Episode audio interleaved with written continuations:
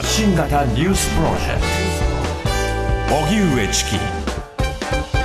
セッションマイナンバー総点検自治体を支援。マイナンバー制度をめぐる相次ぐトラブルを受け総務省は今日総点検のため松本総務大臣をトップとする地方連携推進本部の会合を開きました。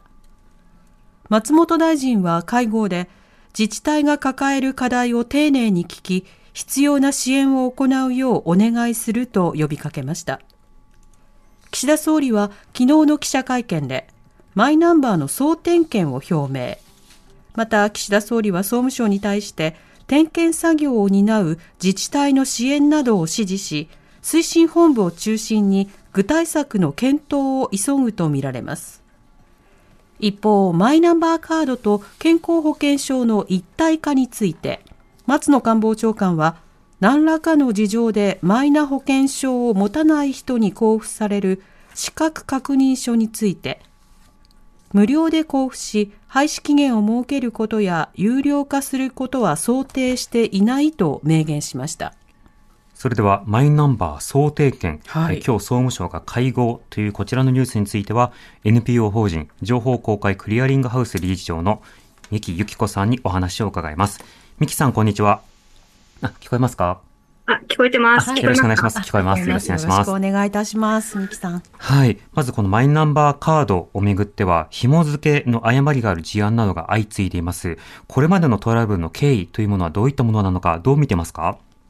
はい。あの、まずマイナンバーカードなんですけれども、あの、マイナンバーカードに必ずあの IC チップがついていて、そこにはマイナンバーに関する情報も含まれてるんですけども、はい。起用量がかなりあるんですよね。うん。で、そこにいろんな機能を搭載をしようということで、例えば健康保険証とか、あとはマイナポイントをもらうためには、マイキー ID っていうのを取った人いるんじゃないかと思うんですけど、はい。まあ、そういうその本人、あの、まあ、えっと、個人認証の仕組みを入れたりとか、まあ、いろんなものをこう登録をしてるんですよね。うんうん、で、今、問題になっているのは、一つが、その空き容量に保険証などを登録したときに、あの、誤った情報が登録をされているはい。という問題ですね。うんあ、と、マイナポイントに関しても、やはり間違った情報が登録をされた結果、別人にポイントが付与されているとか、まあそういう問題がまあ起こっていると。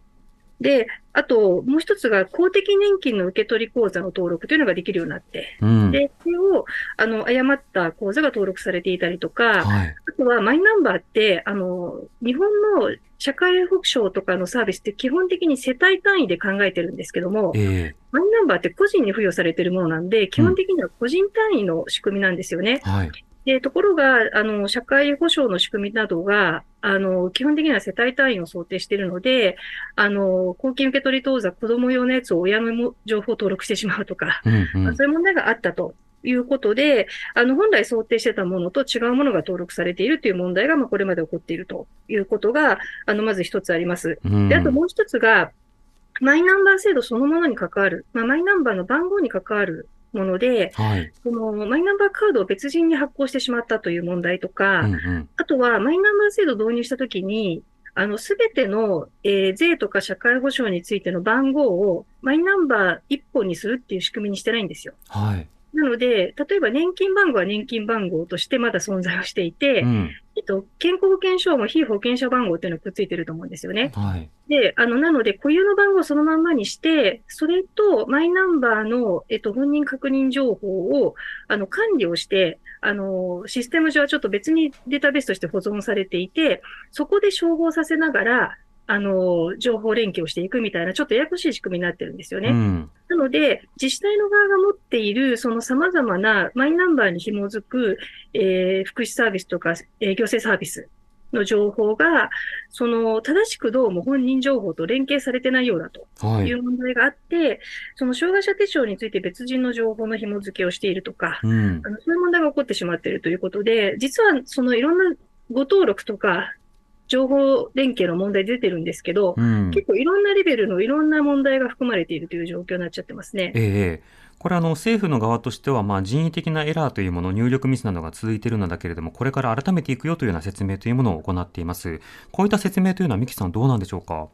そうですね。現実的には、やはり、その、実際に本人が手続きをして入力などをする場合と、あとはそれが難しい人は自治体の窓口、市町村の窓口に行って、あの、まあ、サポートを受けて、情報の登録などをしていくとか手続きをしていくってことを今してると思うんですね。うん、なので、その登録段階でのエラーみたいなものが、あの、非常に起こっているのは事実だと思うんですね。はい。で、あの、考えてみていただくとわかると思うんですけども、マイナンバーカード全員に発行すると1億2000枚とか3000枚とかになるわけですよね。うん、で、それについての、その情報の登録について、マイナンバーとか、その、まあ、住所、氏名とかっていう、いわゆる住民票に載っているような情報については、まあ、自治体が管理しているものになりますけども、はい、それに対して、いろいろな登録作業をしていく必要がある、その、えっ、ー、と、マイナンバーカードの IC チップに登録するような情報とかっていうのは、割とこう手作業でやってたりするわけですよね。うん、そうすると、1億2000とか3000全員が持つとすると、それだけの分の作業をすれば、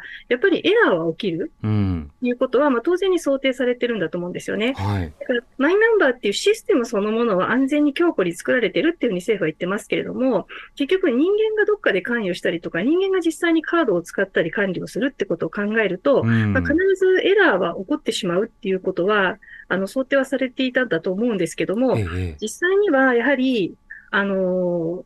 えー、そういうエラーが起こっているということと、あとエラーが起こっていることの把握が非常に遅いとか、把握をしても特に何もしないで放置をしてきたっていうことが目立って、えー、ここのところ、情報が相次いで上がってきて、エラーがあることが相次いで発覚をした結果、総点検をせざるを得なくなったということなんだと思いますね。なるほど。あの、これ、実際にでは、えー、マイナ保険証にこう置き換えていって、そして保険証そのものを廃止しようという動きがあったりする。えー、これに対して、まあ、一定の猶予期間を設けつつ、その廃止などについては、あの、どうするかっていうことも、あの、匂わせているわけですけれども、この廃止か否かという議論にまでなっている点については、三木さんいかがでしょうか？あの、マイナンバーカードというのは、そのマイナンバーに関する法律上は取得が義務ではないんですよね。はい。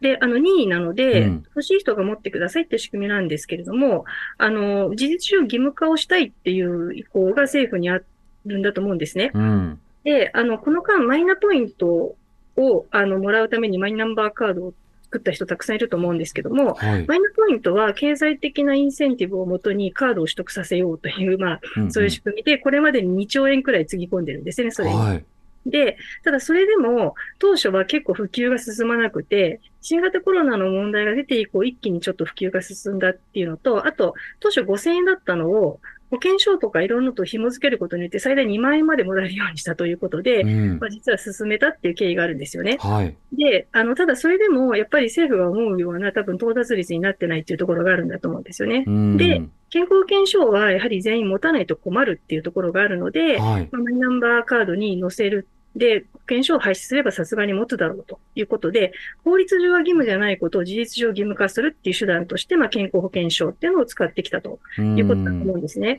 で、ただ、考えてみてほしいんですけれども、えっ、と、保険証を出すか出さないかっていうよりも、あの、皆さん健康保険料を払ってるわけですよ。はい。